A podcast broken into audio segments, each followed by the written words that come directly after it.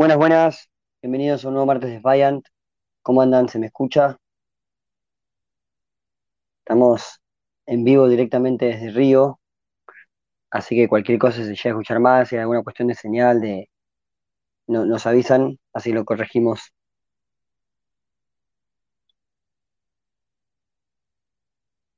Vamos a esperar un ratito mientras se va sumando la gente, mientras se suman los invitados.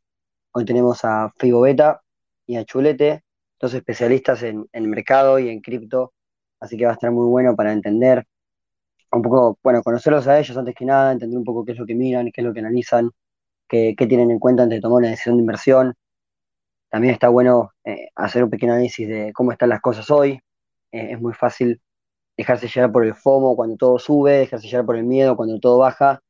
Eh, está bueno ver qué dicen lo- los especialistas y aprender un poco de cómo ellos toman este tipo de decisiones. Fibo, Chule, cuando puedan, ya les doy un micrófono, así em- empiezan a, hablar. Este periodo en el que, en el que estoy hablando solo es, es un poco raro siempre. Me siento animador de fiestas, así que cuando estén para sumarse,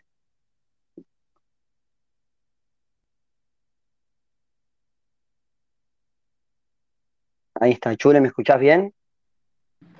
Buenas, ¿cómo estás? Hola Santi, sí, sí, se escucha perfecto acá. No sé, Figo, si vos estás escuchando bien.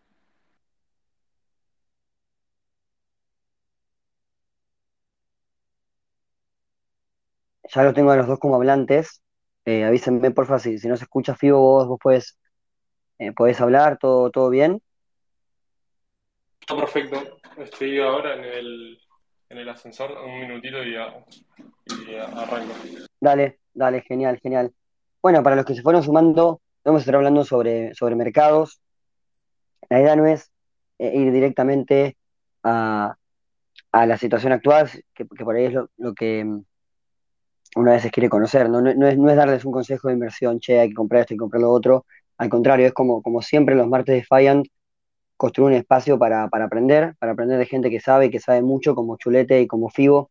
Así que vamos a empezar un poco conociendo su historia, conociendo lo, que ellos nos quieran contar de su camino en cripto, lo que hacen, lo, que ven, lo que quieren hacer, lo que más les gusta, lo, que sea, lo que ellos consideren importante, y después ir pasando a, los indicadores que usan, a, cómo analizan, a lo que miden, lo que les parece más importante para tomar decisiones de inversión.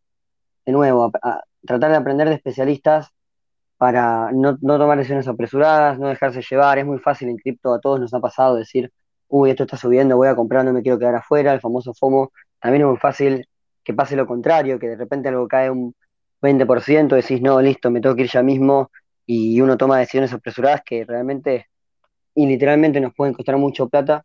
Así que está bueno eh, entender un poquito mejor cómo, cómo ellos lo ven y que nos compartan su visión. Chule, vos ya me escuchás perfecto, ¿no? Yo te escucho bien, Santi. No sé si, si me estás escuchando bien, tengo un poquito de delay solamente. Bien, bien, sí, yo te escucho bárbaro. Mientras le damos unos minutitos a que andaba en el ascensor, le- les contamos. Ah, bueno, bueno, genial. Entonces ya, ya arrancamos. Le iba a contar a, a la gente que nos escucha que estamos en vivo directamente desde Río. Venimos para la EdConf, así que estamos en, en- en un lugar distinto. Yo no estoy en mi casa, Chula no está en la suya. Estamos acá, eh, nada, lle- llevando adelante el espacio desde, desde Brasil. Todavía no tenemos ninguna caipirinha arriba, pero en unas horas capaz que sí. Así que aprovechemos la seriedad mientras dure. Vos, Figo, ¿qué tal? ¿Cómo andás? ¿Cómo estás? Eh, ¿cómo la están pasando ahí en, en Brasil? ¿Está, está bueno? Yo no- nunca fui a, una de esas exper- una de esas experiencias, seguramente vaya a la Bitcoin, pero, pero todavía no, no la viví. ¿Qué onda? La verdad que está increíble, está increíble, súper recomendado. Hay, hay una comunidad muy grande de argentinos que se vino, un grupo de Telegram, seremos 100 y, bueno, no sé cuántas, cuántas personas ya me crucé, cuántas personas conocí, pero 40 seguro, eh, ge- gente de todo el mundo, más allá de nosotros, que, que trae sus proyectos, que trae sus ideas, que vas, presentás un producto, escuchás sobre esto, escuchás sobre lo otro, conectás, te tomás una caipirinha, la verdad que está, está increíble, es algo súper, súper recomendable para que, el que pueda hacerlo. A mí me encantó Chule, no sé vos qué, qué visión querés dar, qué visión querés transmitir. Mira, para mí es es una experiencia que creo que la mayoría de la que está en cripto debería experimentar en algún momento. O sea, esto se, se perdió bastante por el tema del COVID y la pandemia, pero me parece bastante bueno venir acá a conocer gente. Por ahí todos estamos en Twitter, pero nos conocemos en persona y, se puede, puede aprender mucho de, de cada uno, de por qué está acá y demás. Y algo, algo interesante también es que hay una cantidad de gente de Argentina en, en particular y, la TAM que está acá con ganas de construir cosas nuevas y demás que hace dos o tres años no se veía realmente. Sie- Siempre ibas y veías las mismas caras. Ahora vos vas a las conferencias, es increíble conocer gente nueva que empezó hace poco, que está con ganas de construir y no solamente por la parte financiera, así que me- me parece muy importante para el ecosistema. Quiero, quiero hacer una mención especial sin irme de tema para Padawan DAO, que es un- una DAO que se organizó para financiar chicos que estén aprendiendo, jóvenes que estén aprendiendo, que quieran meterse en cripto, y, y trajo varios, eh, totalmente, financiados por la DAO, que, que se financia a sí mismo por, gente que les da una mano, que dice, che, yo quiero colaborar para que los jóvenes puedan ir, puedan vivir este tipo de experiencia, puedan aprender, y están los chicos súper motivados, me pareció un recontra interesante el proyecto, así que, que bueno, también hay opciones, alguno dice, che, yo no, me encantaría ir, pero por ahí es complicado. Siempre se pueden buscar alternativas y hay, un, y hay en el espacio un montón de gente dispuesta a ayudar de distintas maneras para que todos tengamos este tipo de posibilidades. Así que bueno, a prestar atención, a estar atentos. Figo, me quedo con esa promesa de vernos en la BitConf. Nos vemos, nos vemos. Ya, ya, ya tengo el pasaje, así que ya tengo un paso adentro. Excelente. El momento en que compras el pasaje es cuando ya estás, all in, porque viste que al principio es, che, voy, voy, no voy, ¿qué hago? Y ya está, compraste el pasaje, no hay vuelta atrás.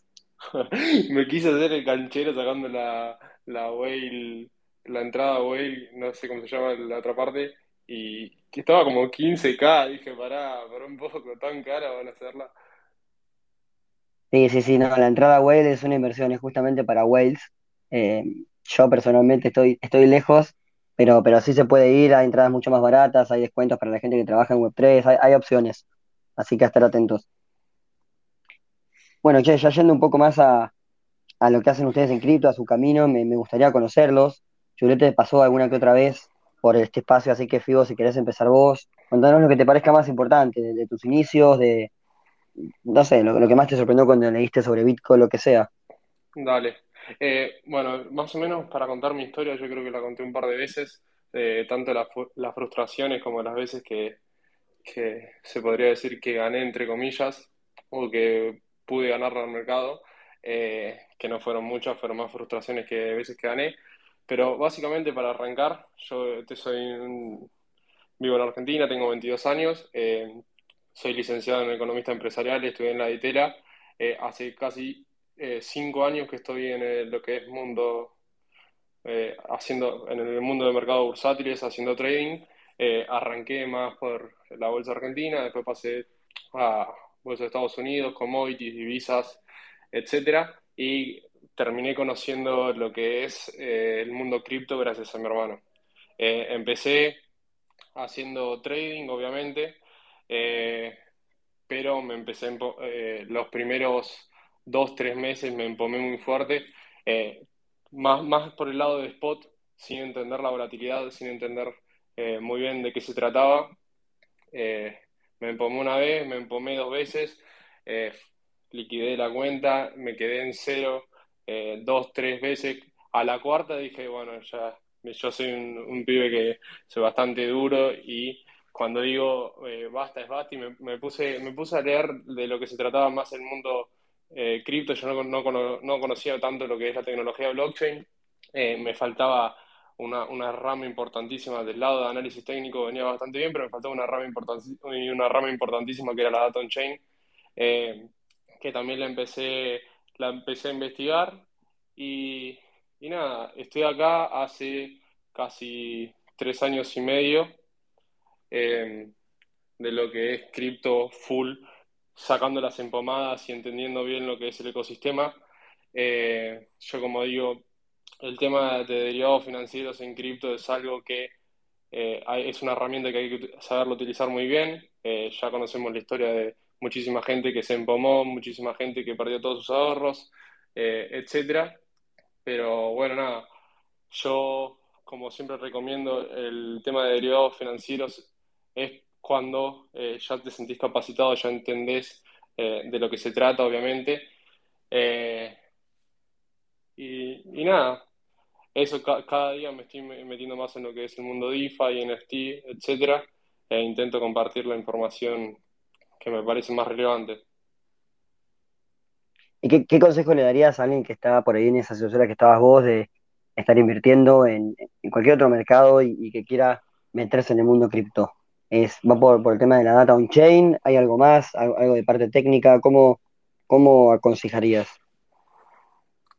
A ver, yo a diferencia, yo considero que en los mercados tradicionales no, no se ve tanta volatilidad. Eh, quizás también cuando vamos a, si, si, operamos por figuras, no se cumple casi siempre como podríamos esperar en un mercado tradicional, ese es mi punto de vista. Y también la, la facilidad que tenemos para obtener información, ¿no? Eh, yo lo que creería es, eh, estudien a profundidad cada detalle de, lo que es el tema cripto y después opérenlo. Obviamente, en el mientras tanto, yo recomendaría eh, el de holdear, eh, aplicar DCA, tener una estrategia firme, pero a largo plazo. Eh, y después, bueno, empezar a operar a corto plazo, si quieren derivados financieros, derivados financieros, poca palanca, como recomiendo siempre. Em, pero obviamente, para, para, no repetir lo que digo siempre, estudien antes, antes de, de, de mandarse macana. Seguramente se lo estoy diciendo y vayan y se manden una macana, pero recuerden que dije en algún momento, yo me empomé cuatro veces, yo eh, perdí mis ahorros cuatro veces y así aprendí. Eh, ya creo que hay, hay un hilo en, en mi Twitter que tiene contando las, las tres neumonías heavy que me mandé por, por operar el, el intradiario en cripto, eh, hasta que, bueno, terminás entendiendo y diciendo, eh, el mercado siempre se respeta, yo lo único que puedo hacer es obtener un poco más de información, eh, tanto lo que es data on chain, en la macro, eh, análisis técnico, ondas, eh, chartismo, etc. Y yo desde mi punto de vista, la forma correcta de operar cripto es tratar de absorber toda la información que nos rodea y plasmarla en un gráfico. Yo cuando por lo menos hago análisis técnico para aquellas personas que recién están arrancando y, aquellas personas que saben por lo menos lo básico de análisis técnico, no es que yo miro eh, dos mechas hacia abajo y trazo una trainline y es únicamente una trainline. Yo lo que, eh, lo que intento buscar es trazo una trainline basada eh, en la información histórica, intentando decir, bueno, el mercado me está contando X información, estoy viendo la data on chain, estoy viendo el flujo de de liquidez, estoy viendo las liquidaciones de los derivados financieros, estoy viendo la entrada de stables, etcétera. O sea, yo lo que intento hacer y lo que recomiendo a la gente es absorber toda la información y plasmarla en un gráfico. Excelente, excelente. Bueno, hay mucho, mucho comentario acerca del análisis técnico eh, y, muchas veces, no sé si se lo desmerece, ¿viste? Pero uno dice, no, pero que son dos líneas que te dicen qué va a haber en el precio, qué va a pasar. Eh, y, está bueno me parece a mí, tomarlo como estás diciendo vos, tratando de que el gráfico absorba o plasme información de todo tipo y, que te termine dando una mirada más amplia, es decir, encontrar esas relaciones entre lo que uno por ahí ve en, dentro de la blockchain, por ejemplo, con la data on-chain, y lo que uno ve en el gráfico, cómo, cómo se puede relacionar. antes de pasar a entrar un poco más en detalle acerca de este tipo de indicadores y, este tipo de herramientas, me gustaría, Chule, que cuentes un poquito vos de tu historia y de, de cómo llegaste acá. Dale, Santi, igual, antes de decir que Figo me, parece una gran persona y un, gran analista. Eh, la verdad que hemos, hemos compartido espacios varias veces y, me parece muy interesante el, análisis que hace, es muy completo. Eh, y es un placer que esté acá en en, en, Marte de España con nosotros. Eh, bueno, mi historia la, la, hago corta porque hay, hay mucha gente que ya me conoce eh, dentro del ecosistema y más acá en Defiant. Yo soy uno de los cofundadores de Defiant, junto con Bruno. Eh, arrancamos el proyecto en 2019, pero ambos estamos en cripto ya hace bastante tiempo. Eh, Bruno hace bastante más tiempo que yo. Yo me dediqué año 2017 entero, fin 2016, a, a, estudiar un poco lo que es cripto en sí, pero siempre me llamó mucho la parte, la parte financiera, ¿no? Me parece muy interesante todo lo que se puede hacer dentro de cripto, más allá de la, de, la, de la parte de, tecnología, ¿no? Eh, a diferencia de FIBO, yo no empecé en el mercado legacy, no tengo un background en economía, de hecho tengo un background más, más bien de, ingeniería, eh, así que me hice, me hice los golpes. Eh, es muy importante lo, lo, que dice él también, que el que te dice que nunca perdió te está mintiendo, porque todos aprendemos perdiendo, lamentablemente. O sea, eso, es algo que te van a decir todos los analistas que están hace mucho tiempo. Eh, así que es muy importante que lo escuchen también, porque algo que se está dando últimamente es que la gente está entrando solo para, eh, para tener rédito económico, está bien porque es lo que se vende en mainstream, eh, pero hay muchas cosas para hacer y no es tan fácil vivir del trading, por ejemplo, o, tratar de, sacarle provecho al mercado. Es, es, algo que muy poca gente puede hacer y creo que puedo contar acá en Argentina con, con una mano solamente. La, la gente que realmente está haciendo algo y está haciendo plata en el mercado. Eh, por mi parte, a ver, uso, uso un método bastante similar al que usa FIO. Para, mí, eh, el análisis técnico está totalmente bastardeado. De hecho, eh, hemos compartido spaces o espacios acá en Río también donde la gente, como que no lo respeta, ¿no? Pero para mí, el, el gráfico está todo, está absolutamente todo. es la historia de el precio es la historia de, lo que la gente sintió en ese momento. O sea, uno, uno, puede volver a 2020 y ver lo que pasó en Black Swan dice mucho de lo que, de lo que pasó en ese momento on-chain y off-chain. Así que me parece muy importante que, como, como, bien dijiste, Santi, hay, mucha gente que ahí te dice, marcas dos líneas en el gráfico y, y adivinás dónde va todo. En realidad no es tan así. O sea, todo, todo, todo tiene una explicación atrás. Tenemos absolutamente todas las herramientas disponibles eh, para saber eh, dónde puede haber una tendencia del mercado, cómo se están moviendo las, grandes wallets, eh, qué están haciendo los exchanges en ese momento, cómo se mueven las stablecoins, los, los bitcoins en general, el inflow y el outflow. así que me parece una gran herramienta todo lo que es análisis técnico y, chartismo, que te diría que es casi tan importante como el análisis fundamental. Bien, bien. Esa es una frase que se escucha mucho, todo está en el gráfico, pero está bueno, está bueno tratar de, traducir gráficos. Yo no soy ningún experto de eso ya, bueno, los que, los que me conocen ya lo, ya lo saben, para, para no arriesgarme y no empezar perdiendo directamente holdeo, que como dijo Figo es una buena estrategia si, si uno no la tiene tan clara y de a poquito quiere empezar a arriesgar un poquito más y a jugársela con, alguna compra, alguna venta, probar un poco sus análisis, pero, pero sí me, gusta mucho esa frase de todo este gráfico y la tomo con lo, con lo que decía Fibo recién de no quedarte con la línea y con el gráfico como simplemente la representación del precio en el tiempo, sino buscar esas correlaciones.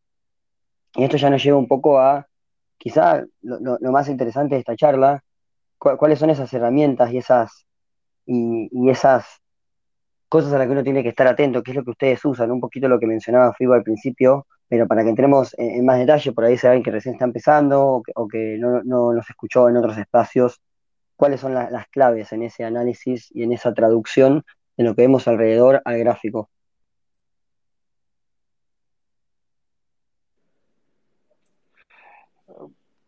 Sí, si querés voy yo. Dale, Dale, dale. Em, bueno, este, yo estaba pensando más, por ahí hay, hay gente que, considero que está recién entrando en el mundo cripto y por ahí no sabe algunos términos que utilizamos y que para mí son los más eh, importantes antes de arrancar con lo que es eh, gráfico, etcétera. Eh, a ver, punto de vista desde nunca, nunca diría asesor financiero, pero una persona que te recomienda que, estás recién entrando en el mundo cripto, la palabra holdear y la palabra DSA son las dos palabras que, diría, estas son las que tengo que empezar a investigar. Eh, holdear básicamente, cuando hago referencia a holdear, hago referencia a, largo plazo, ¿no?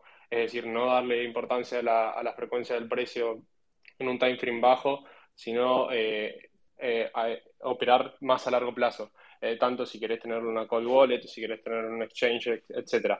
Y por el otro lado, el DCA, el clásico eh, promediar, yo lo hago, ah, yo hago referencia más a, por lo menos, si, si yo tengo, si yo soy una persona, eh, qué sé yo, tradicional y tengo un sueldo mensual, el cual todos los meses, por ejemplo, gano mil dólares.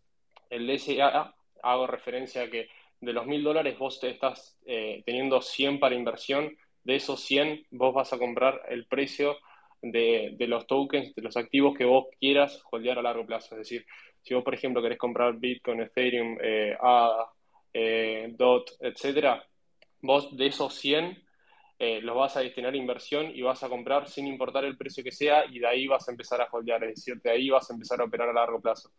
Esos, esos dos conceptos para mí son los más importantes, el promediar y el, el holdear. Después, obviamente, hay muchísimos derivados, es decir, yo, por ejemplo, el DCA eh, lo aplico de una manera distinta, es decir, yo el DCA, imagínense de los 100 que tengo para, para inversión, de los 100 separo, eh, en caso de que sea menor que, es decir, si yo compré en 40.000 eh, Bitcoin, por ejemplo, y el, el Bitcoin eh, al mes que viene está en 39.000, yo destino el 100%, es decir, yo destino los 100. En caso de que se encuentre por encima, eh, yo destino el 50% y el otro 50%, por ejemplo, lo pongo a tasa. Y el próximo mes lo mismo, si está por debajo del 100% y si está por encima del 50%. Eso es para darle un ejemplo de las cantidades de derivados que existen del DCA y del, y del holdear. Pero esos, esos dos términos los considero mm, bastante importantes para lo que es, recién estoy arrancando en lo que es el mundo cripto. Excelente, excelente. Me gustó lo de los derivados del DCA, que es algo que siempre se recomienda como, como estrategia simple y fácil de llevar adelante. Y está bueno tener en cuenta que hay variantes, que uno puede decir, no es que voy a comprar Bitcoin y voy a comprar 100 dólares todos los meses, sino que podés pensar una estrategia y empezar a adaptar eso, eso que es algo muy general y bastante simple a algo un poquito más específico que ya se alinee más a lo que vos querés y a tu visión. Exacto. Esa es una de las alternativas y me pareció muy interesante y a lo que es holdear yo casi siempre le vengo, le vengo sacando buen porcentaje gracias a eso. Y la recomiendo. Genial, genial. ¿Vos, vos Chule, tenés alguna algún framework o, digamos, alguna herramienta o alguna forma de, manejarlo, algún dato que tengas muy en cuenta? Mira, yo particularmente en, situaciones de mercado como la que estamos ahora, eh, personalmente no holdeo eh, muchos assets. Sí, cuando, cuando la tendencia es alcista tiendo a hacerlo más, eh, pero me parece bastante bueno lo, que está diciendo FIO. para, para, mí, la, la, mayoría de la gente que está en cripto y quiere, y quiere invertir a largo plazo, me parece que eh, además de, de, holdear, tiene que hacer DCA. Hay muchas herramientas interesantes. Binance inclusive tiene una, tiene una propia. Eh, y después hace poco, para la gente que entró hace nada, eh, una de las, billeteras interesantes que hay es, es Velo, que hicieron, hicieron una herramienta de DCA a través de pesos. me parece que empezar por ahí lo más importante. Y de hecho, yo no recomendaría a la mayoría de la gente tratar de, eh, de entrar en derivados, de entrar en perpetuos, me parece que eso es lo más peligroso que pueden hacer y la mayoría se, va a frustrar. Así que en ese sentido, sí, eh, lo que dice FIBO está buenísimo eh, y apoyo 100%. Es clave algo de que dijiste que por ahí pasa desapercibido. Yo no holdeo en, en mercados como este que, que no son alcistas, y eso es una parte muy interesante, ¿no? Para, para alguien que quiere dedicarse a las inversiones y que quiere entender un poco cómo se mueven los flujos de dinero y cómo puede hacer para sacarle el mayor rédito a, su capital. Todo el tema de los ciclos, de los ciclos bull market, bear market, alcista, bajista, si está lateralizando, si se viene, por ejemplo, dentro de lo que es cripto tenemos algunos patrones eh, y, si bien nunca podemos intentar predecir el precio futuro por el precio pasado, sí, sí podemos ver más o menos cómo, cómo es la dinámica, qué que, es lo que suele pasar y, eso usarlo como información y tratar de también volcarla, como decíamos al principio en el gráfico. ¿Cómo, cómo, cómo analizan si estamos en mercado alcista, si estamos en mercado bajista, si estamos...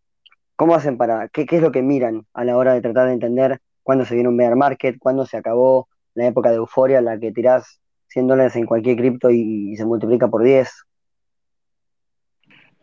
Me gusta y, creo que, eh, tenés el, el, hilo que subiste hace poco, la verdad me, me, pareció interesante. eh, tocando el tema de, que estamos otra vez en zona de lateralización y zona de salida de, de stable. Si querés arrancar vos. Dale, dale, Duna. Mira, por ahí está, está bueno aclarar también, eh, no tomen tan, tan literal lo que estamos diciendo nosotros, o sea, que, que yo haga referencia a que no estamos en un ciclo alcista y que no es holdeo, no significa que para mí estamos en un bear market, eso que quede clarísimo para todos los que están escuchando. Eh, como dice Fío, para mí hace los últimos dos meses estamos en un canal que lateraliza, a ver, está, está oscilando en un rango de 8 y 10 mil dólares. Me parece que en este tipo de etapas, para la gente que, que no sabe un poco de trading, que no sabe un poco de cómo leer los mercados, me parece que es el mejor momento para no operar, porque justamente si, si en el mercado se mueve en un rango de 10 mil dólares, o puede ir para arriba o puede ir para abajo. O sea que si, si yo pienso que por ahí, no sé, tengo un asset que está 80% abajo en los últimos dos meses, eso no quiere decir que una, que es una buena oportunidad de compra también. Porque por ahí, eh, a ver, eh, lo, que puede estar pasando es que las whales están, tratando de generar ese FOMO para que la gente se suba y termina siendo el, comienzo de una de las últimas bajadas, ¿no? Eh, además, el gráfico es importante ver cómo se mueven las grandes instituciones y las grandes wallets o cómo entran los exchanges, porque, el 90% de las grandes operaciones se hacen a través de exchanges centralizados. Eh, a, mí me gusta hacer referencia a que estas grandes wallets se dejan ver fácil. A ver, si, uno tiene en una wallet más de 10 millones de dólares, una wallet para ver, me parece interesante ver cada movimiento que hace y eso está todo en la chain están todas muchísimas herramientas que, que, hemos compartido también, que ahora las podemos poner si querés, Santi, para que la gente vea. Eh, hay una herramienta que se llama eh, Viewbase, donde vos podés ver la cantidad de stablecoins que hay en, en, un exchange, por ejemplo, o la cantidad de, de que salieron o entraron al mercado. Un parámetro interesante es ver la cantidad de bitcoins que están en exchange actualmente, porque eso te da el patrón de que si hay, hay gente que tenía Bitcoin en una cold wallet y la pasó en exchange, yo lo primero que pienso es que va a vender. O sea que si en los últimos siete días hubo un inflow enorme respecto a la semana pasada de Bitcoin, y yo la verdad que esperaría un movimiento para abajo. Lo que no quiere decir que sea un movimiento bajista y el comienzo de un bear market. Lo que sí quiere decir es que me está diciendo a mí particularmente, me dice no operes porque hay una probabilidad alta de que estas personas vendan y bajen. Lo que también pasa, y, más allá de que tengas todas las herramientas del mercado en general, eh, estas grandes wallets o grandes eh, VCs o instituciones financieras también tratan de hacerte creer cosas. O sea que tampoco se queden tan literal eh, con, lo que está en, estas herramientas.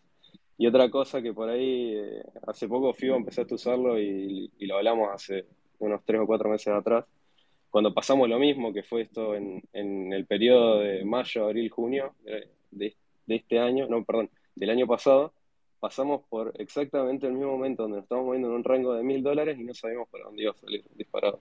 Es importante ver que hay mucha participación del retail, o sea, de la gente que está hace dos o tres años atrás, que tiene capital, pero no tiene tanto capital como para mover o manipular el mercado, Sé que están muchos parados en perpetuos, están muchos eh, parados en Binance, en futuros y están tratando de adivinar, o sea, están, están apostando al mercado y eso es muy fácil de verlo en, un gráfico. Entonces, si eh, la gente se apalanca y yo tengo la posibilidad de ver eh, los clústeres de, de, liquidez, que eso significa poder el precio donde los pueden liquidar a los chicos, o sea, al, al, al retail chico, puedo llegar a atender de decir que el precio va a ir hasta, hasta cierto punto. No sé si me explico, por ahí, Fío, querés, aportar algo, pero me parece que si en la balanza tenés más gente que está apostando a largo plazo que gente que está, que está short, o sea, que está en contra del mercado, hay una gran eh, probabilidad de que el precio termine yendo para arriba, a liquidarlos y después baje.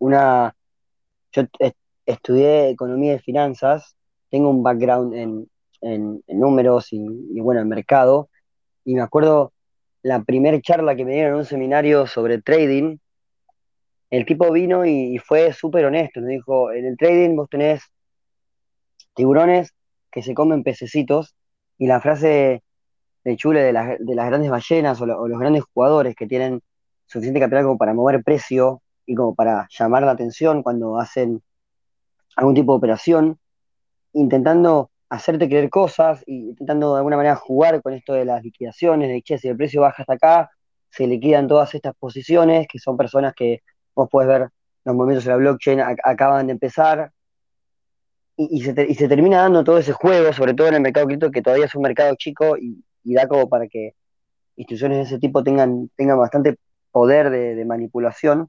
Me, me, me- parece súper importante tener en cuenta estas cosas. Si, si les parece, y Fibo, ya para que, para que entres más en detalle, hace poco hiciste un hilo muy interesante mostrando en concreto tu- tus análisis con, gráficos y, cómo los gráficos representan este tipo de información y este tipo de datos. Eh, ¿qui- ¿quieren que pasemos para allá? ¿Querés agregar algo sobre lo que dijo Chule? Eh, eh, un, en realidad no agrego, es resaltar, porque la verdad me, yo, yo aprendí muchas cosas de él eh, y más lo que más me, me- me llamó era de la manera que él operaba eh, las zonas de liquidación. La verdad que obviamente que nosotros operamos, operamos en la mayoría de los casos basando, basándonos perdón, en, en hipótesis. Eh, en este caso, por ejemplo, eh, él hace referencia a que si estamos to- todos estamos en short, la voluntad de, de un ente centralizado, como por ejemplo un exchange que fuese Binance, eh, la voluntad de liquidar a esos, a esos shorts es altísima. Entonces, la probabilidad de que se dé un movimiento alcista es más, es más probable. Eh, hay, hay todas hipótesis detrás de todas las herramientas que estamos usando y cuál es la, otra vez volviendo a lo mismo, ¿no? El, nosotros hacemos un análisis, pero hacemos un análisis sumando todo y diciendo, yo tengo la probabilidad de que el precio se mueva para ese lado, pero ¿por qué se va a mover para ese lado? Porque tengo muchísimos indicadores, no estoy viendo únicamente una trainline, no estoy haciendo solamente un conteo de onda, no estoy únicamente viendo una banda eh, un, las bandas de Bollinger, por ejemplo, y estoy viendo la banda superior y digo, el, precio máximo que me va a llegar es este. O sea, es, esos son todos indicadores más del lado de análisis técnico, pero como decíamos, nosotros tenemos que ver toda la data on-chain, tenemos que ver, por ejemplo, las liquidaciones, tenemos que ir a, a por ejemplo, y ver las entradas y salidas de, de, de liquidez, las entradas y salidas de Bitcoin. Hay muchísima información eh, que tenemos disponible gracias a que nos encontramos en, eh, información abierta, básicamente porque nos encontramos en, eh, en, en, una blockchain que nos brinda y que nos da eh, la posibilidad de, de, obtener información de, de manera gratuita, si lo quieren decir, o libre, como quieran llamarlo, pero lo, lo importante es esa información utilizarla, ¿no? Obviamente que puede ser que esa información esté manipulada, etcétera, etcétera, pero no importa, la gracia es eh, sumando todo, sumando eh, el análisis técnico, sumando la data on-chain, sumando eh, los fundamentals de, un token, de un, de un protocolo, etcétera, todo, todo esto, sumarlo, en una, hacer un análisis, sentar, sentarte, pensarlo y decir la probabilidad de que el precio se mueva para esta determinada zona es gracias a todas estas herramientas, indicadores, etcétera, que tengo. Si quieren, arranco con los indicadores o como quieran. Dale, dale, me parece perfecto. Así lo vamos también de forma un poco más, más práctica, y creo que ayuda a que, bueno, el que está escuchando, que puede ir siguiendo por el hilo de FIBO, eh, te, tenga un poco más, más claro a qué nos referimos con esto. Eh, así que, así que dale, para, para adelante. Está, tenemos el hilo piñado en nuestro perfil de Twitter, para que lo puedan seguir gráficamente y sea un poco más claro. Está bueno que ver los gráficos y ver lo que muestre lo, y lo que explica a los chicos. Dale. Eh, yo, eh, más, que, más que confianza, si seguramente me vaya por las ramas, córtenme en cualquier momento, eh, desmutense, porque yo, yo estoy acostumbrado a hablar solo en mis space ya. Dale, dale, dale, vos dale tranqui, cualquier cosa, eh, nada. Bueno, para, para, arrancar, la, una de las páginas que, que me mostró Chulate y me pareció muy importante es Viewbase, como decíamos. Eh, uno de los indicadores que yo le doy más relevancia eh, son los flows en los exchanges. Básicamente, otra vez volvemos al caso de las hipótesis. A ver, si posiblemente, eh, perdón, si se están dando entradas, por ejemplo, de Bitcoin hacia los exchanges, básicamente podríamos considerar que los Bitcoin están entrando para liquidarlos, es decir, para venderlos en este caso. Caso contrario, que lo sacan es para holdear o pasar a una cold wallet, etc. Por ejemplo, eh, hay entrada de liquidez hacia los exchanges. ¿Qué podría considerarse esto? Eh, eh, poder de compra, es decir, liquidez que entra para colocar una orden, etcétera, etcétera, o podría ser liquidez que está entrando para los derivados financieros, es decir, para el leverage, para las opciones, etcétera. E, o caso contrario, sale liquidez de los exchanges, entonces eso qué puede significar? Puede significar que eh, está perdiendo por de compra, eh, lo que nos indica que va a haber menos volumen, etcétera, etcétera, menos volatilidad, etcétera. Entonces, yo por lo menos que estoy viendo, ahora estoy viendo en Viewbase, en, time, en timeframe 30 días, ¿qué es lo que estoy viendo? Estoy viendo una salida importante de liquidez. A ver, desde el análisis que veníamos haciendo, eh, nosotros ya vivimos esto de, como decíamos, como decía Chuleit, en el año pasado, en mayo del año pasado aproximadamente, cuando se dio la caída, veníamos en un rango de, eh, de un movimiento lateral más o menos 10, 10K. Entonces, yo que estoy viendo, estoy viendo exactamente el mismo movimiento. Cuando nosotros vimos ese movimiento, ¿qué es lo más normal que se dé? Salida de liquidez.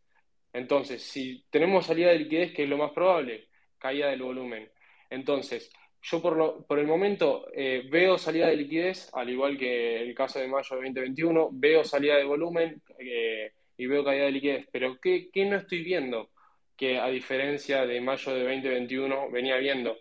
Eh, lo vi al principio, pero después se deja ver si vamos a la historia. Son los niveles de leverage en máximos.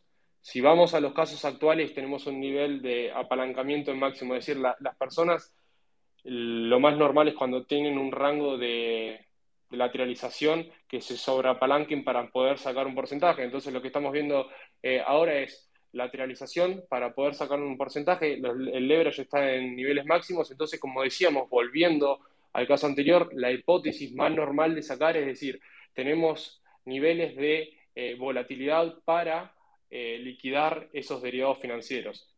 De vuelta porque si fui muy rápido no se me entendió. Nivel de lateralización, los agentes con bajo capital se sobreapalancan para eh, obtener rentabilidad.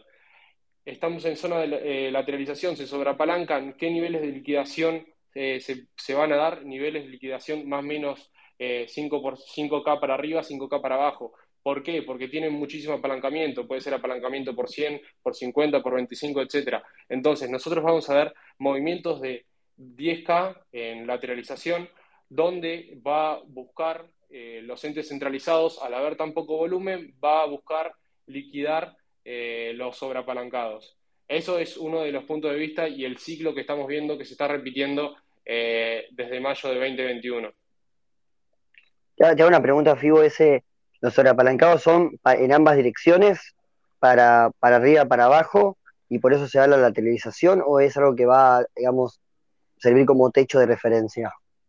Desde mi punto de vista y de mi análisis, sí, son ambos, son longs y shorts. Yo, por ejemplo, eh, también con una de las páginas que recomienda Chulate, después si querés hablar un poco sobre eso, es eh, Highblock, pero yo utilizo otra página que se llama Trading Different, que básicamente es es lo mismo, te, te, muestran los niveles de liquidación y yo, por ejemplo, veo una zona importantísima de liquidación de, de shorts que se encuentra en la zona de los 44K y después veo una zona muy importante de, de liquidación de longs que se encuentra en los 34. Entonces, obviamente, seguimos en la misma lateralización de más o menos 10K. Eh, Entonces, vamos a seguir con esta lateralización donde busca los 44K para liquidar a los shorts y donde busca los 34K para liquidar a los longs. Desde mi punto de vista, no se puede dar un movimiento alcista de estos precios con la liquidación que tenemos, por ejemplo, ahora en longs. Es decir, que todos los, sobreapalancados que están en la zona de los 34K se van a hacer multimillonarios porque se están sobreapalancando y vamos a tener un movimiento alcista hasta, hasta 100K. ¿Se entiende a lo que voy? Excelente. Entonces, el sobreapalancamiento en una dirección te marca cierto límite. porque, porque el exchange tiene esa información, está toda la blockchain y lo aprovecha y, va de alguna manera limpiando los apalancados para arriba y para abajo con ese movimiento lateral de subir a, 44, bajar a 34, subir, bajar, hasta que el mercado de alguna forma se, se purifica, por decirlo de alguna manera, y eso permite que quizás sí, con, con, con otros factores que hay que tener en cuenta, uno pueda intuir o tener la hipótesis de que se va a ir para arriba o se va a ir para abajo. Está bueno lo que decís, Santi. Eh, yo por ahí vengo pensando hace, hace un tiempo que el, movimiento, así sea para arriba o para abajo, se va a dar cuando esta, esta liquidez ya se vaya al mercado. O sea, ¿qué quiere decir eso? Que, que la gente que está tratando de, apostar a un movimiento a cualquiera de los lados se quede sin capital. O sea, que, que deje su, su, cuenta de Binance o su cuenta BitMEX en cero. Eh, yo en este momento no estaría tan seguro si eso va a pasar eventualmente. O sea, si, si, pasa, tiene que ser un movimiento muy pronunciado, no como el año pasado, el, los, los, dos meses del año pasado, donde claramente uno de los, de los dos lados se quedó sin liquidez y el mercado continuó con un, el movimiento que debería haber tomado en su momento. Pero creo que ahora estamos en una instancia donde la gente que entra a cripto hace poco, y encima hay, muchísima más gente que está en el ecosistema y está tratando de hacer trading, eh, es como que no paran. O sea, si uno, si uno ve el gráfico de, de liquidez en la herramienta de uso yo en Highblock, a cualquier tipo de movimiento, así sea de mil dólares o de tres mil dólares para arriba o para abajo, instantáneamente tenés a personas que ya se apalancaron pensando que pueden obtener un rédito rápido gracias a esa bajada eh, que, que, fue bastante violenta en realidad. Lo que la gente no sabe es que a veces puede llegar a pasar que la bajada de la subida es tan violenta que les va a terminar liquidando absolutamente todo lo que tienen. O sea, eh, como pasó bien en, en, en 2020, eh, la corrección fue tan grande que hasta, hasta los mismos exchanges, o sea, las la, la mismas herramientas de trading que teníamos, terminaron rompiéndose. Uno, uno entraba a BitMEX o entraba a Binance y no tenía la posibilidad de operar directamente. Y eso ayuda a que, a que sane un poquito el, ecosistema de trading y ahí volvió el movimiento alcista. En, en, realidad fue el comienzo del movimiento alcista después de eso. Pero mucha gente, eh, como, como decimos en Crypto Twitter, murió ese día. Realmente. Mucha gente que estaba hace muchos años con mucho capital que había juntado gracias a hacer holding perdió todo ese día. Y son cosas que van a terminar pasando, son ciclos. Yo creo que estamos muy cerca del próximo ciclo, donde va a haber una purificación grande de pseudo traders o gente que está tratando de salvarse con mil dólares apalancados por 50. Claro, claro, ese, tipo de operador es el que por ahí eh, genera que, que, el mercado se mueva de esta manera. Es, es muy interesante entrar en este detalle y, y, y ver lo, lo, que ven ustedes y cómo lo, analizan. En definitiva, son un montón de personas interactuando y haciendo hipótesis y algunos con más experiencia, otros con mucha menos y mucho menos análisis, buscando sacarle rédito al mercado. Me, interesó lo que, que mencionaste también, como al pasar chule de los ciclos. En, en, este juego de bajar información de varios factores y, trasladarlo al gráfico o usar el gráfico como un agregador de toda esta información, ¿qué importancia tienen para ustedes los ciclos y, y la famosa hipótesis que hay de que, de que el movimiento del mundo cripto se mueve en función del halving y del invierno? ¿Cómo, cómo, lo, cómo, ¿Cómo lo ven eso? ¿Cómo lo incluyen en su análisis, si es que lo incluyen? Figo, si, si vos me, me gustaría escuchar tu opinión. Voy, voy. Eh, yo, a ver, desde mi punto de vista son todos ciclos. Eh, a ver, en algún momento u otro lo, lo, vivimos. No, eh, no, estoy diciendo que siempre lo vivamos con la misma exactitud con lo que vivimos todos los ciclos, pero desde mi punto de vista casi siempre se repiten. Siendo totalmente sincero, eh, mi cuenta de Twitter está pegada, entre comillas, porque el, viendo el ciclo de 20 de marzo de 2021, vi exactamente lo mismo el 20 de octubre de 2021, es decir, la caída que tuvimos en diciembre de 2021, eh, otra vez entre comillas, la, predije porque estaba viendo un ciclo de repetición de agotamiento del movimiento, eh, caída de volumen, eh, no entraba liquidez, eh, salida de liquidez de los exchanges, exa exactamente lo mismo que vivimos en marzo de 2021 y desde ahí se dio la caída. Eso es, por mi experiencia, es básicamente el, veníamos en canal alcista, tuvimos agotamiento del movimiento cerca de la resistencia y por ese motivo se dio, se dio el quiebre del soporte y, esa caída tan drástica que vimos. Después, eh, otro de los temas que me parece relevante es el tema del halving. Eh, yo también le doy importancia, lo tengo en cuenta y es algo, es, es volviendo a lo mismo que antes, ¿no? El, yo sumo una le pongo una, una, moneda más, le pongo una semillita más a la probabilidad y lo tengo sumado en mi cabeza cuando hago el análisis. Es decir, yo cuando digo que un movimiento se va a dar en tal dirección es porque estoy sumando algo que fue una suma de cosas que me dio ese análisis para decir se mueven en tal movimiento. En el caso del halving, eh, se pueden ver el gráfico en, en, el, en, el, hilo, lo pueden ver en Glassnode, lo pueden ver en cualquiera de, de, la, de las páginas eh, de Data on Chain. Eh, estamos, ya se terminó el agotamiento de, ya se, terminó el movimiento alcista, estamos en la zona de lateralización o caída. Ese es desde mi punto de vista hasta el próximo halving. Eh, eso es lo que se puede ver también en el gráfico donde llegamos al pico máximo, obviamente tiene en cuenta es, imagínense como una desviación de, la suma de, los halving pasados, entonces te hace como dos bandas de Bollinger absorbiendo el 99.7 de información y te hace un movimiento alcista hasta determinado momento y a partir de ese momento se da lateralización o caída. Eh, un movimiento no tan eh, inclinado como se da el, crecimiento.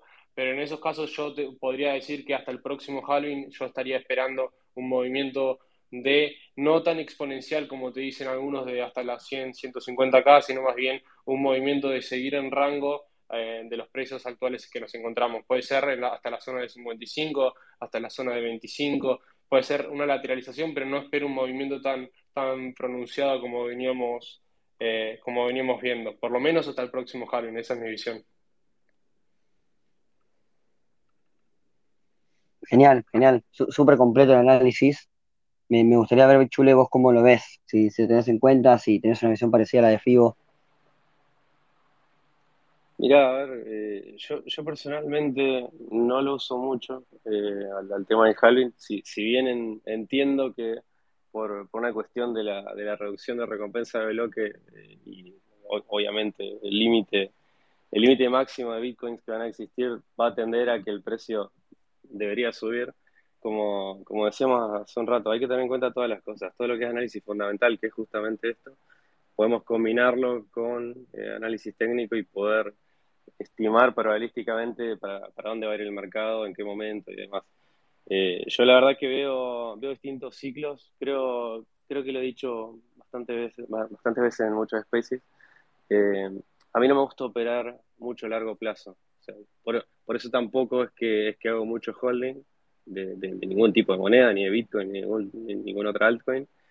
Eh, pues justamente mi estilo de trading es más en eh, time frames bajos. O sea, por ahí hago intradiario, por ahí opero semanalmente, por ahí opero un mes. Pero la verdad que en, un movimiento macro, si la mayoría de los traders vamos a estar muy de acuerdo, es que eh, en una tendencia tan corta y con, tan poca vida Bitcoin, estamos en un gran movimiento alcista desde desde el nacimiento de Bitcoin porque generalmente el, precio va a tender a subir. Eh, yo, yo, la verdad que no lo uso mucho en mi, en mi propio análisis.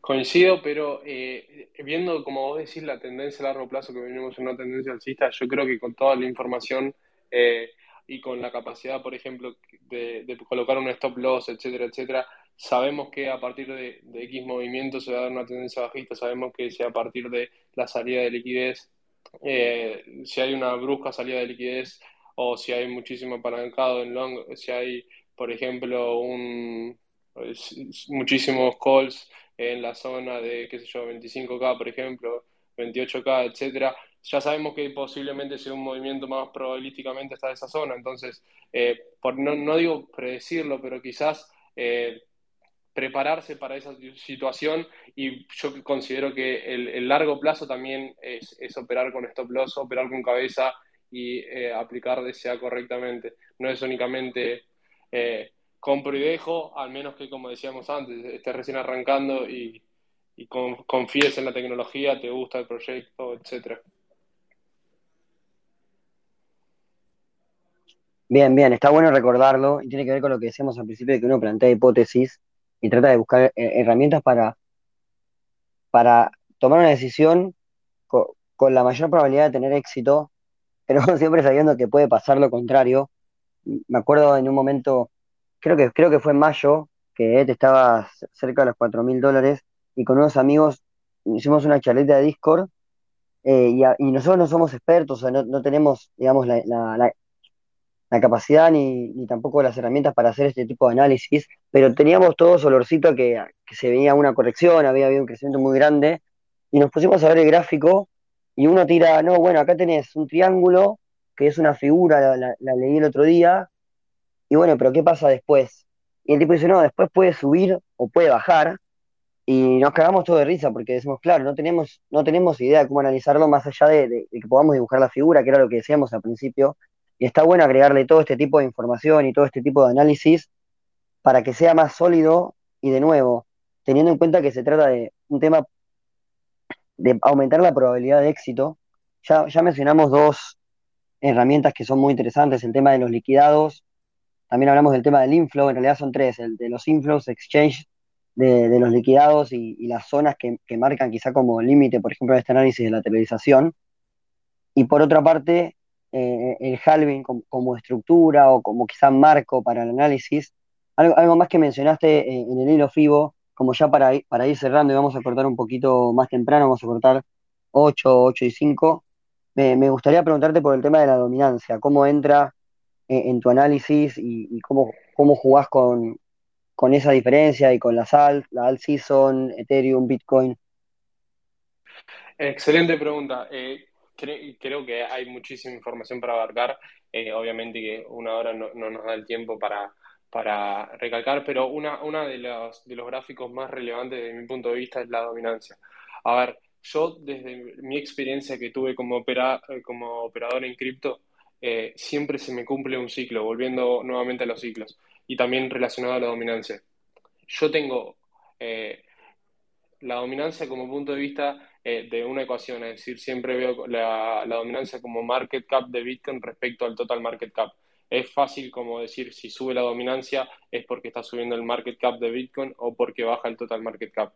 Respecto a eso, el, ciclo que siempre veo es, primero, antes que nada, entra liquidez a Bitcoin. De Bitcoin, eh, después de entrar la liquidez, pasa a los market cap más altos. Y después de los market cap más bajos, se da el alt session y se da la entrada de liquidez a los market cap más bajos. Entonces, eh, y después de eso, nuevamente, entrada de liquidez a Bitcoin y ahí es cuando cae más bruscamente el precio de, las altcoins con bajo market cap, etcétera, etcétera, lo que todos ya conocemos. Entonces, yo eh, viendo la dominancia como una ecuación simple, eh, nosotros, por ejemplo, podemos predecir con, con figuras, etcétera, o trainlands, etcétera, buscar eh, hasta dónde nosotros creemos más o menos que va a subir la dominancia o si la dominancia, por ejemplo, está en zona de soporte muy importante. Si nosotros, por ejemplo, veíamos el gráfico, decimos que en la dominancia en los 40% estaba en una zona de soporte muy importante, o sea, cuando se dieron las caídas, llegó hasta, hasta esos niveles casi siempre y después empezó a subir. Yo lo que veía era un aumento de la dominancia, un aumento de la dominancia que puede darse por dos motivos nuevamente por el total market cap de Bitcoin o por la caída del total market cap. Obviamente que se puede dar eh, de las dos maneras conjuntas, es decir, aumenta más relativamente el market cap de Bitcoin o cae relativamente más eh, el total market cap. Entonces, eh, yo considero que esto, como diciendo, todavía le queda recorrido la dominancia. Entonces, ¿qué se puede dar? ¿Aumento del market cap de Bitcoin o caída del total market cap? Lo más normal de ver en estos casos es, como decíamos antes, la caída de liquidez, la salida de liquidez de los exchanges y la caída de precio en las altcoins con bajo market cap. Entonces, en ese caso vamos a ver una subida de la dominancia. Eh, que también eh, se puede dar por el aumento del total market cap, pero que, va a aumentar el market cap de Bitcoin y va eh, a aumentar el total market cap, pero de menor manera. Eso es muy raro de verlo, pero eh, yo lo que casi siempre veo, como digo, es la caída del total market cap. Caso contrario, para no hacerlo tan largo, es la caída del total market cap, que se, yo la veo por lo menos en los niveles de 45-46%, que se puede dar por dos motivos, por la caída del total market cap de Bitcoin o por el aumento del total market cap. En la mayoría de los casos se da por el aumento del total market cap, entonces por eso, porcentualmente hablando, por ese motivo eh, vamos a dar la, la caída de la dominancia es algo que, como decíamos antes, suma nuestro análisis y suma que si nosotros sabemos que puede subir un poco más la dominancia, seguramente sea porque eh, cae el total market cap. Genial, genial la respuesta. Me, me gusta que queda, queda claro en este tipo de análisis que, que están haciendo, queda claro cómo, cómo hacen lo, lo que dijeron, ¿no? Lo que dijimos al principio, de usar varias herramientas y que no sean herramientas aisladas. Entonces, te pregunté recién por la dominancia y, aparece relacionada al tema de market cap, aparece relacionada a los inflows, eh, a, o los outflows de los exchanges, aparece relacionado a un montón de otros factores que te ayudan a construir la hipótesis. Capaz estoy diciendo una burrada, corrígenme, pero lo veo un poco como, como una especie de ecuación. Vos tenés, no sé, 10 variables y vas completando la información que tenés para cada variable y en función de eso decís, che, lo que podría llegar a pasar es lo siguiente, si sabemos que está saliendo plata de los exchanges, sabemos que los apalancados están haciendo esto o aquello y sabemos que hay una dominancia que es más baja de lo normal.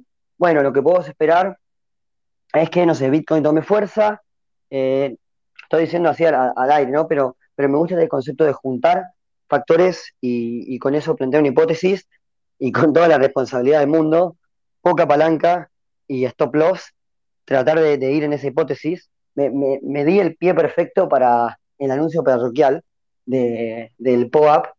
Antes que nada quiero agradecer al equipo de POAP que nos lo aprobaron eh, a último momento. Nosotros estuvimos flojos con, el timing y, nada, con, la mejor de las ondas nos lo aprobaron para que podamos tirarles la palabra ahora mismo y ya lo reclamen y ya lo tengan, que es mucho más fácil. La palabra justamente es poca palanca, todo junto, desde la app de POAP, van a la parte de Mint a la parte de Secret Phrase o frase secreta en español, ahí ponen poca palanca y, y bueno, con eso lo mintean. Al principio había puesto criptotimbero, que es un término que a, mí me parece muy divertido, pero me parece mucho mejor como mensaje el poca palanca y mucho más coherente con, con lo que, bueno, con lo que transmitieron ustedes chicos, así que, así que va por ese lado. Y me quedo con muchas ganas de, preguntarte muchas cosas, Fibo. A Chule lo tengo al lado, así que se las puedo preguntar en el taxi o mañana en la playa, pero ya nos tenemos que ir cerrando, así que les recomiendo fuertemente que, que lo sigan a Fibo. Muchos de ustedes seguramente ya, ya lo tienen recontrafichado, pero que lo sigan, que vayan a ver el hilo, lo publicó él hace cinco días, nosotros lo, lo retuiteamos hace poquito, hoy más temprano, así que seguro lo encuentran en nuestro perfil. Ahí hay un poco más de detalle sobre lo que hablamos hoy, están los gráficos, está este juego de variables y, y ya sin más, Figo, te, te, dejo que cierres con, con un mensaje, con lo que a vos te parezca más importante para que la gente se lleve y, y para que puedan seguir ese camino. Antes que nada, muchísimas gracias por la invitación, la verdad que, que es un orgullo estar por acá. Eh, y nada, yo como ya, ya, ya me descargué el pop, ya lo mentí. eh, pero bueno, nada, eh, la verdad, muchas, muchas gracias, eh, lo disfruté una, una banda. Eh, como siempre, hay muchísima información en todos lados. Chulete es uno de, la, de los que aporta. ustedes con estos space, como veníamos diciendo, y como dijiste vos recién, esto es, se trata únicamente de una ecuación de nosotros sumar más información y hacer o intentar hacer lo mejor posible, no para, para ganar al mercado, sino más bien para ir, ir eh, eh, a favor del mercado y decir, eh, nosotros te respetamos y yo creo que esa es la frase clave, ¿no? Yo respeto al mercado, que el, que el mercado dé sus movimientos y a partir de ahí nosotros operamos. Esa creo que es la única manera de ser rentable, al menos a largo plazo, desde mi experiencia. Como como fundidor de cuentas, como eh, persona que operó cinco años y que, y que viví todos los tipos de mercado, ¿no? Mi viejo siempre me decía, la experiencia, la experiencia propia cuesta caro y llega tarde, y nunca tan literal como cuando uno opera, como cuando uno trabaja con mercados, tomar la experiencia de gente como Fío que te dice, che, ojo con esto, che, podés perder plata, che, no hay que apalancarse, me parece súper, súper importante. Bueno, la verdad de Chule que hace rato comparte información muy valiosa, así que déjanos también con, tus conclusiones y, con esto ya cerramos. Buenísimo.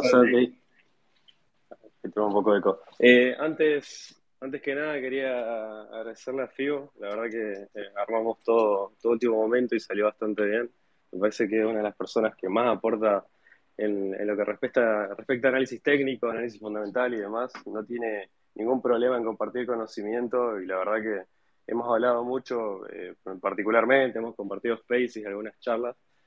Eh, me parece importante esto que dice él de, compartir información, porque por ahí, si, bien en cripto eh, somos, somos todos bastante solidarios con la información, al menos en la parte tecnológica, en la parte de trading todavía tenemos eso que, viene de Web 2 y, del mercado legacy, de, de, uno guardarse la información. Creo que lo, importante y, que rescato más del FIBO que dice es que tenemos que compartir la información entre todos y aprender de la gente que más experiencia tiene. O sea, acá en Argentina tenemos muy buenos traders, no, no voy a hacer mención a, ninguno de ellos, solo a FIBO, pasa que seguramente me, me, olvido o enojar a alguien, pero ya vamos a armar algún tipo de grupo o algo, que ahí estuvimos, estuvimos craneándolo con FIBO, para que la gente se pueda sumar, aprender y hay mucha gente que por ahí se mantiene en la oscuridad, que tiene muchas cosas interesantes para aportar.